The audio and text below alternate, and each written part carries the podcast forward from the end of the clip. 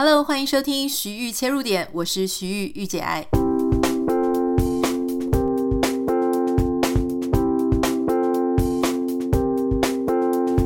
欢迎收听今天的节目。前一阵子在新闻当中闹得非常大、非常大的幼儿园的喂药事件哦，或是疑似喂药事件。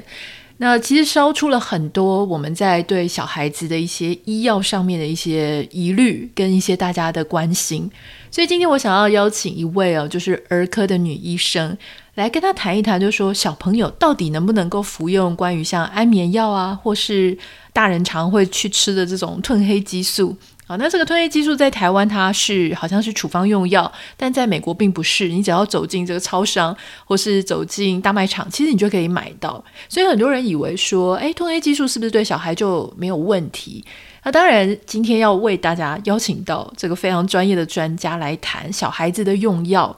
那我想要跟各位分享，就说这一集的访谈，我们是在六月二十一号台湾时间录制的。那个时候呢，其实啊、呃、都还在检验嘛。那今天这个时间点上，我们播出这个节目，它呃在昨天的时候，台湾据说就是有检测出小孩子的毛发里面是没有用药的这个巴比妥的成分。现在当然很多人就还在那边。怀疑说这个检验是可信的吗？会不会当中有什么问题啊？等等的。但不管，因为我们今天重点不是巴比妥，我们重点是小朋友能不能够服用这些镇定安眠的药物，它会造成什么样的影响？我们赶快来欢迎儿科女医欧淑娟医师。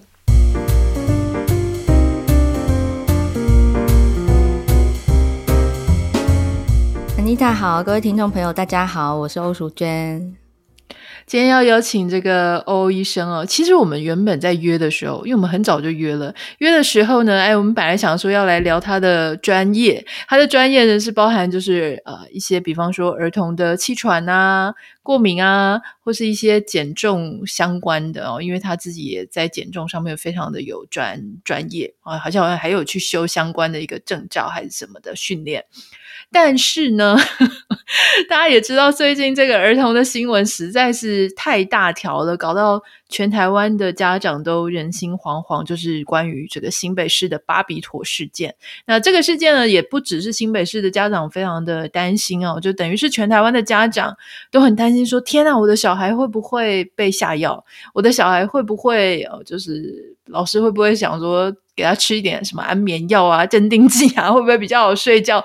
大家都很紧张，所以我想要请教欧医生，我们就马上就把今天的主题改了，就改成这一次的这个新闻事件。想要请教欧医生，就是说，在这一次的这个巴比妥事件啊，你自己在临床上、门诊上有没有一些家长真的是受到新闻影响，然后你感觉他们有一些焦虑？因为我在基层诊所工作，那基层比较容易接触，普遍来讲是比较小病哦。我们讲小病，呃，真的这种有疑虑的家长，其实他们会直接往医院跑。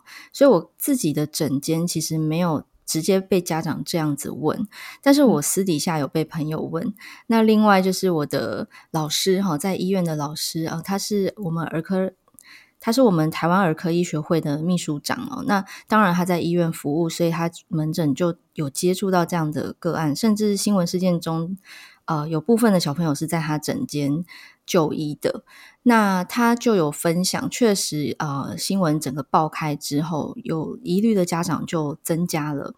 不过，呃，因为是我们是学会比较官方的角色，我们必须要。导正视听一下哈，以免大家过度恐慌，然后就是一股脑全部往医院冲哈，没有需要检查的也被检查啊，因为不必要的检验，尤其是抽血这种侵入式的会痛的，对小朋友来讲是一种伤害。好，所以我们特地要宣导一下，就是什么叫有疑虑哦，不是说你读幼稚园，然后你呃小朋友四岁你就觉得是有疑虑。事实上，巴比妥这一类的管制药品，它不会轻易被开立，因为有病的才需要治疗嘛。那它是治病用的药，好、嗯，它临床上是治疗儿童癫痫的药。如果不当被使用，哈，可能像新闻事件中这样怀疑不当被使用，这个有疑虑的，我们会说，诶，小朋友他可能会莫名的嗜睡，没有办法解释他为什么嗜睡，嗯、或者说他情绪的异常，比如说躁动、焦虑不安，或者呃真的有行为异常的表现。呃，整个这种就是你会觉得你孩子个性变了，这个才是真的有疑虑，或者说真的你有嗯明确的显示说小朋友有不当接触药物的这样的证据，才需要去检查啦。不然哦、呃，不需要因为说我的孩子最近有感冒，在吃感冒药，因为后来不是有。我不知道该说歪楼吧，就是奇怪的说法，说什么感冒药有可能有药物残留，嗯、呃，没有没有没有必要那么恐慌这样子。嗯，现在我想可能因为是选举年啊，所以说其实这个事情也蛮泛政治化的哈。那我我就想请教你，我们不要管你支持哪一位候选人，我们真的纯粹就这个医学的专业来论医学医学的事情啊。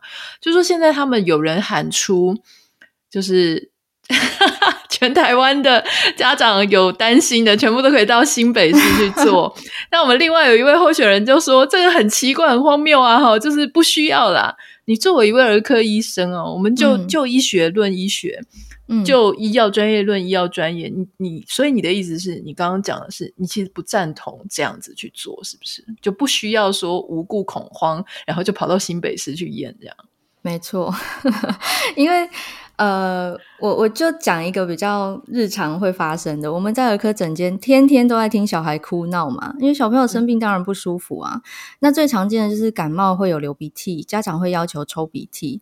其实我有时候觉得被五花大绑架在那个诊疗台上的孩子，很像受刑的人，就是他明明很明确表达我不要吸鼻涕。甚至年纪小一点，语言能力没有那么完整，他会说不要，嗯，这样子还是要被架着，然后硬是要抽他鼻涕，这个其实蛮 suffer 的。那更何况是打针抽血，那个针眼睁睁在他 面前戳进他身体里，然后有血流出来，对孩子来讲是何等的恐惧。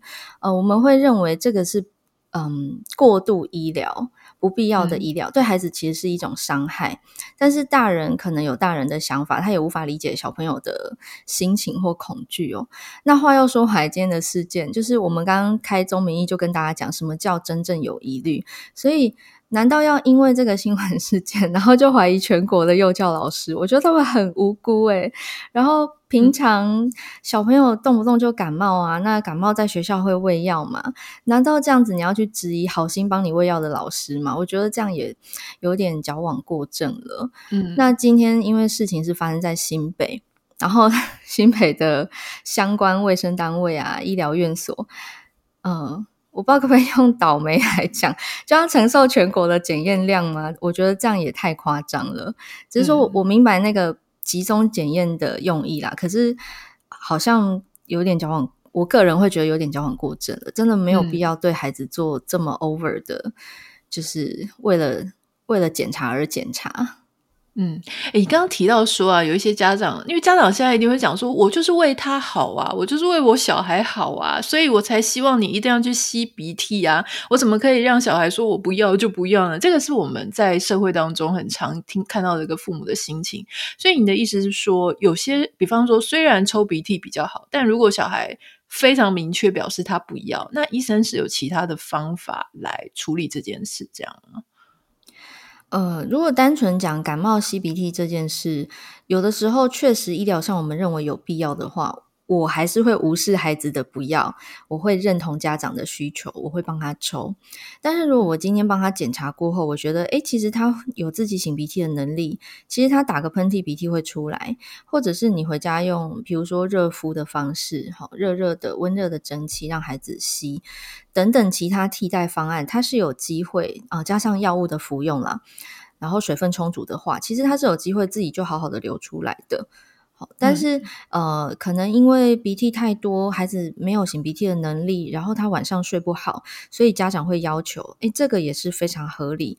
所以其实临床的状况很很多种，那常常我更常 感受到的是没有必要却要被被吸鼻涕的孩子真的很可怜。但是呃。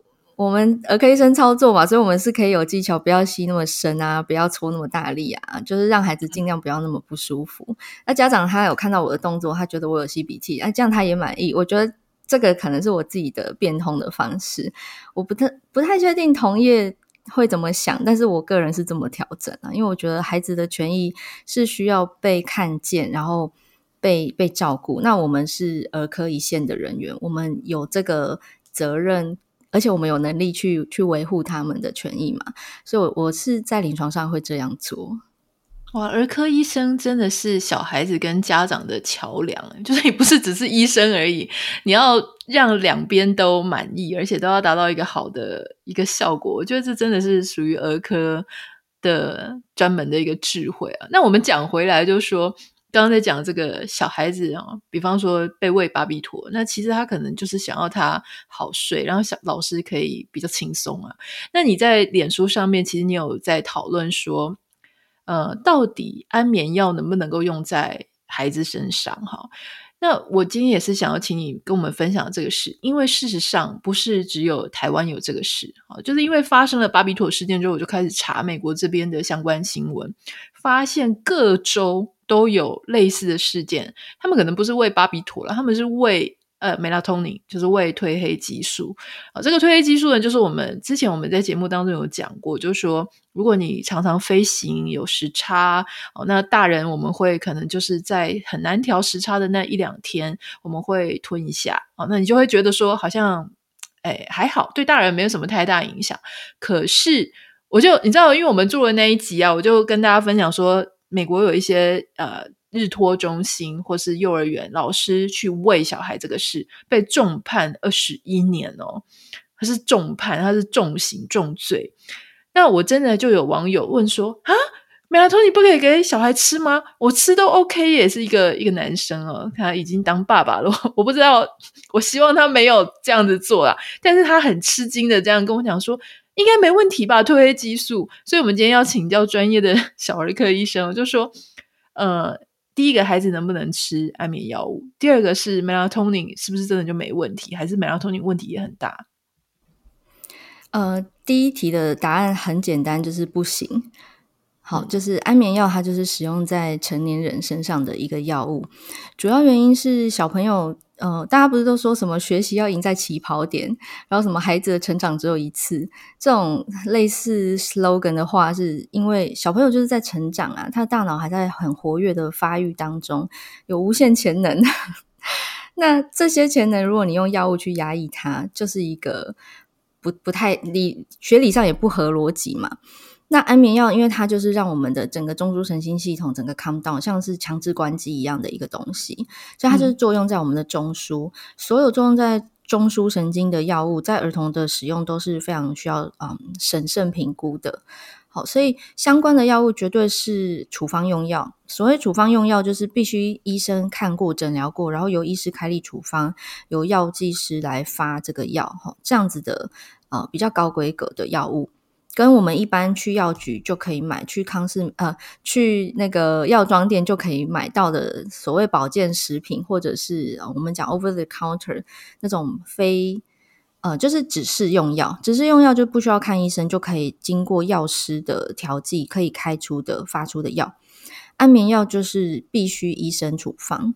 那你说儿童青少年真的没有用到安眠药吗？也许有一部分的族群，他因为健康的考量，他必须使用，那确实有可能会给。不过这种场域通常发生在医院的住院病人或者是加护病房。像今天的事件主角巴比妥，他就是我们在呃 NICU 呃新生儿加护病房。可能会开立的哈，我我个人生涯也开立过，因为就是用在癫痫的婴儿患者身上。那我们今天讲一般人认知的安眠药，在孩童身上是不 OK 的哈，就是社会大众你们会接触到的的正常人，基本上不可以让孩子使用安眠药，这是第一题。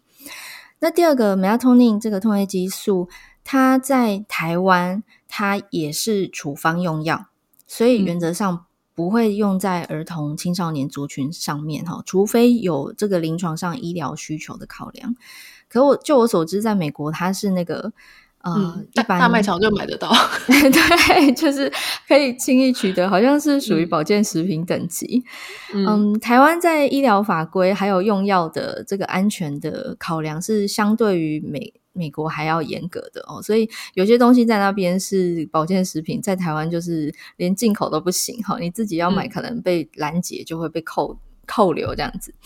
Melatonin 它在儿童好或青少年身上的使用，即便我们去查这个欧美相关的呃文献，它都会告诉你说没有明确的儿童使用的建议。什么叫没有明确的儿童使用建议？就是不建议啦，但他也不会跟你说它是毒，嗯、你不准用。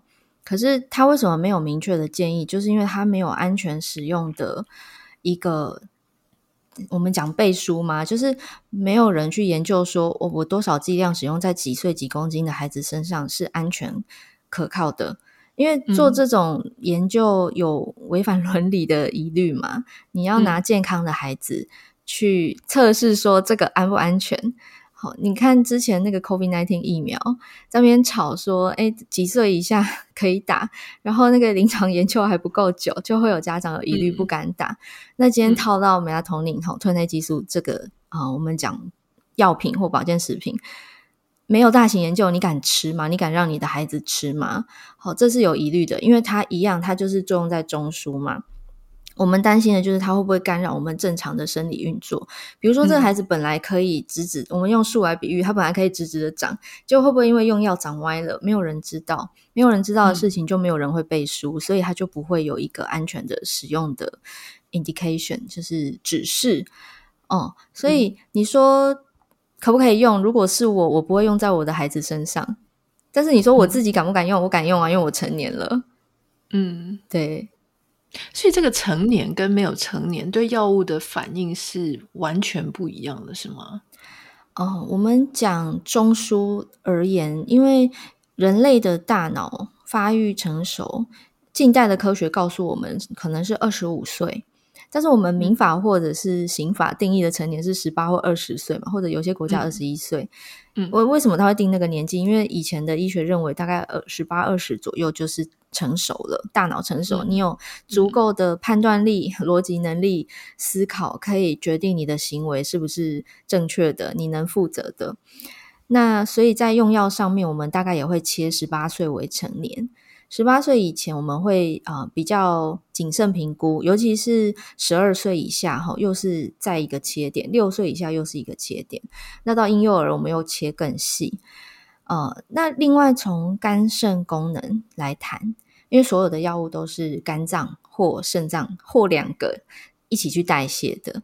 那肝肾功能的话，当然儿童跟成人会有一点点差异。不过整体而言，大概两足岁过后的孩子，他的肝肾功能基本上啦，已经趋近于我们的青少年跟大人。好，有差，但是没有差太多。嗯，哇。这个你会，这刚刚你分享的让我想到，就是说，其实我好像在美国的这个可能是考驾照的手册呢，还是哪里？我记得我曾经看过。虽然说美国这边好像十六岁就可以有一个驾照，考驾照的资格，可是他会提醒你，就是说二十五岁，你的注意力还是你的这整个大脑对于周边的环境才是完全建构完成的。所以这有点呼应到你刚刚讲到说，哎，我们的可能中枢啊，还是什么一些。大脑的内部一些构造，他必须要等到二十五岁以后，那他才会进入到一个比较成熟、比较稳定的一个阶段了。这是我突然想到的，就说，哎，当时我一直想说，为什么二十五感觉有点老了，就是跟我想象中的年龄不太一样了哈。那我我想请教，就是说，刚刚讲说，呃，不管是使用安眠药物啦，哈，或者说这个美拉酮宁、褪黑激素、褪黑激素啦，或者是巴比妥等等的，就是说。你刚刚有提到，是说它可能会对呃这些中枢神经有造成影响。那还有没有可能对儿童其他的面向，比方说除了大脑之外，还有可能会产生一些什么样的一些后遗症吗？或者说，呃，有时候也许在一些其他的药物，比方说像止痛药啦，我们比较常见的止痛药啊、感冒药啊，或者其他药剂。那如果说是剂量真的抓错了，把它抓成成人的，或是更超过，它是不是也会造成一些相相对在这个成长过程中，呃，成长上面、发育上面或发展上面是是会有一些威胁的？呃，今天不管是。我们新闻事件中的巴比妥，还是我们一般般感冒在吃的感冒药，其实只要是正规使用都是 OK 的。所谓正规使用，就是有符合适应症，然后符合他的年纪啊、他的体重，还有他的剂型剂量，等于说，你有专业人士的判断监督，而且是专业人士给药的状况下，基本上是没有问题。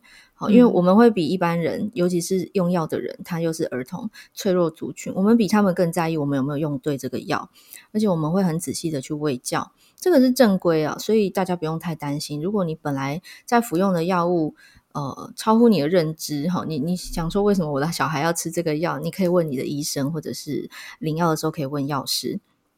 正规使用基本上大家不用担心。那异常使用，嗯、举例来说，像今天是新闻事件，我认为它可能是一个异常使用，那就很值得有疑虑。不过因为嗯，新闻事件我我不知道真相是什么，可是我看到的新闻事件有描述有孩子出现戒断症状，所以被家长带去检查。那这个我们真的就会有担心，因为他用的时间一定是相对长，剂量相对高，暴露的时间比较长，所以他才出现戒断症状的。这个就要后续，他需要有一段时间的追踪，追踪他整体，就是他的中枢发育，还有他的，比如说阶段的症状有没有消失，以及他的肝肾功能。嗯、那如果是一般感冒药，举例最常见用的止痛药、退烧药，然后我们刚刚讲 CBT 会有鼻涕的抗组织胺这个药物，嗯，好，或者是咳嗽药这一些，一样，它在正规正常使用量，然后剂型频率都 OK 正确的状况下。不用担心，甚至是类固醇的使用、抗生素的使用都不用担心。哈，开立的医生比你还要在意有没有吃对、开对。但是如果是过量，呃，我可以分享一个真实的故事。哈，那时候我在急诊医学中心的急诊，然后呢，一个小朋友被家长带来，他说他喝了一整罐的退烧药水，一整瓶干了，因为退烧药水会做。口味啊，比如说草莓口味、葡萄口味，嗯、小朋友觉得很甜，甜，甜的喝。对，嗯、然后家长又把它放冰箱。呃，补充说明，放冰箱是错的。那家长想说，药物开封过了，放冰箱好像比较稳定、比较安全，嗯、他把它放冰箱。可是冰箱还有其他饮料、零食什么的。所以小朋友自己开冰箱，自己拿出来，然后哎草莓口味干了这样子，家长发现急急忙忙带来急诊哈，那我们赶快帮他抽血验他的肝肾功能这些。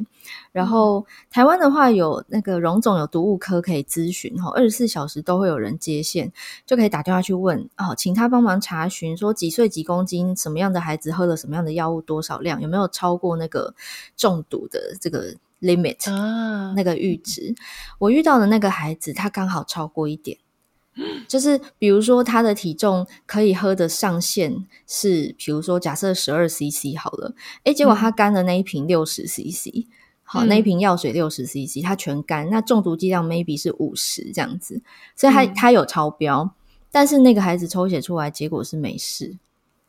哦，所以其实他也是一个建议值，或者说他是一个，他也是抓的会比较谨慎一点，所以其实不是说，哎，所以。这个是说，如果我们真的遇到的话，真的要去检验它的各项功能，对不对？那如果他万一真的没有那么幸运，他就真的中毒了，他、嗯、会有什么症状？要怎么处理？呃，如果真因为已经干了，而且是药水吸收其实蛮快的。假设是发生当下立刻发现，立刻送急诊，也许还可以紧急的帮他洗胃。但是我们临床上没有做过洗胃这个动作，因为通常都是来不及。就是家长发现太慢、太晚发现，呃，就就抽血看有没有什么状况嘛。那如果有状况，一定是留院观察，就是住院啊，然后可能要禁食一段时间，打点滴，然后观察他的各项指标有没有回到正常。啊、呃，对，所以我刚刚特地要讲，哦、对，药物不要放冰箱，除非医生有跟你说这个药必须冰，药师跟你说这个药必须冰，不然的话真的不要放冰箱，请把它锁柜子里。嗯，对，小朋友他们不要放冰箱，是说怕说被误食这样是吧？呃，第一个是怕被误食，因为冰箱都是冰食物嘛。然后第二个是，嗯、其实很多药根本就不应该冰，它就是常温储存就可以，嗯、除非你们家就是 always 都在高温四十度的状态。就是 always 会超过一个正常储放任何食品药品的温度。一般室温其实不要直射太阳，嗯、然后也不要放在什么电热水瓶、瓦斯炉旁边会有热源的。嗯、其实药品就是常温放置就好。了，反而是放冰箱很容易会出状况。诶，我 我曾经遇过就是 家长把自己的阴道塞剂跟小朋友的退烧塞剂放在一起，啊、然后塞到大人自己的药，然后塞完之后过了几天才发现塞错了。哦，这真的很夸张哎！拜托各位家长，对，就是一方面觉得很好笑，一方面又觉得哎呦，怎么这么不小心啦？这样子。我因为站在医疗工作者的角度，我比较在意的是小朋友的安全。然后刚好这个新闻事件让大家意识到说，诶，儿童用药是一个议题。其实台湾因为健保的关系哦，我们儿童的用药越来越限缩，就是很多儿童剂型的药就是因为不敷成本，然后退出台湾市场哦。那甚至你想要自费使用，有钱都没地方花。是非常的有点窘迫啦，比如说水剂的这个止泻药哈，在我当儿科医师没多久之后，诶，他就退出健保的市场，就是健保不给付嘛，也不是是要要不来了，好，因为健保给付太低这样子，那被迫我们很多儿童用药需要用粉剂，就是我们大人吃的颗粒，然后磨成粉，这个相对于水剂来讲是。比较没有那么优的选择，可是不得不，我们只剩这个选择。对，所以想要趁这个机会，就是让更多人知道这件事情。也许家长你们在意，因为你们有投票权，你们在意，你们去呃去关注这个议题，它才有机会被改变。我们从医疗端是没有，真的是很无力。嗯，对，想要。那我们这个机会，如果大家在意这件事情的话，他呃。应该要去，比方说他要去跟谁反映吗？跟市议员，还是跟立法委员，还是要怎么样做？是你觉得公民可以做的事情？我觉得现阶段的我们大概只能做到，我比较悲观，大概只能做到就是大家知道这件事，然后大家在有相关议题出现的时候，用力让这些议题更被看见，不要被呃媒体或政治的操作，就是就是。又一个新的什么爆点的新闻出现，然后就盖过这件事的关注度。另外就是可能在、嗯、呃有比较对儿童医疗友善的，因为选举的时候最好用了，就是儿童医疗友善的那些候选人，大家都支持嘛。对，我觉得这是最基本的。嗯、你支持什么样的呃，不管明代也好，还是这个首长。那他在这个议题有有关注，他才有可能在他有这个职权的时候，对这个议题有有所贡献，或者有所嗯改革也好，变动也好。我觉得这个是我们有投票权的人可以做的事情。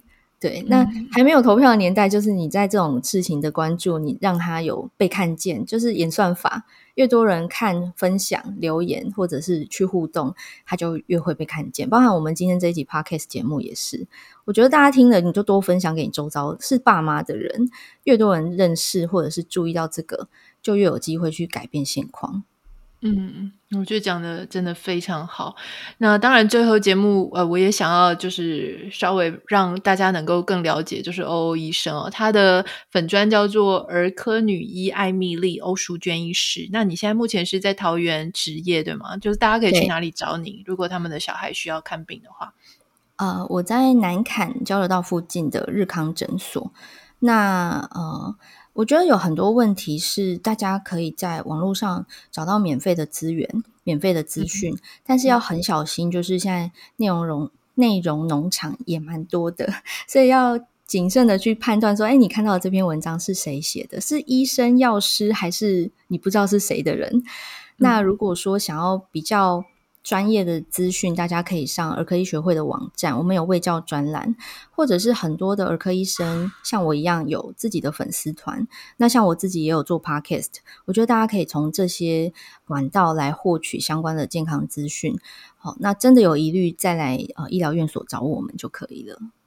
哎，介绍一下你自己的 podcast 哦。好，呃，我的 podcast 也是 感谢 Anita 的启发哦。我的 podcast 节目叫儿科知识家，家是 Plus 那个家哦。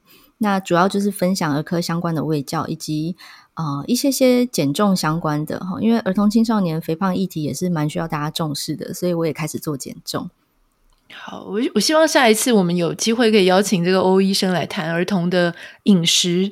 饮食文化跟他们的这个身材啊，嗯、就是说，所谓身材，就是说他们是不是有过胖或者过瘦的一些问题？我觉得这、嗯、这是一个很大的议题，因为其实我一直在看到大家在讲说，诶，美国人、美国的孩子的饮食习惯也是真的很差，从儿 童的时候就乱吃，然后到成人一定乱吃。美国的肥胖情形太严重了，嗯、然后特别是像法国人就会很喜欢嘲笑美国人，就说：“诶，我们是没在吃那个垃圾食物的哦，就我们大家都很健康。”所以希望有机会可以再请欧医生来跟我们来聊这个相关的议题。那我们今天非常谢谢你，谢谢 Anita，谢谢谢大家。如果有任何想要跟我分享的，欢迎你可以私讯到我的 Instagram 账号 Anita 点 Writer N I T A 点 W R I T R。如果有任何想要跟欧医生分享的，我们会把他的这个脸书粉丝团，就是他的连结放在我们今天节目简介栏里面。那我们就先这样喽，拜拜。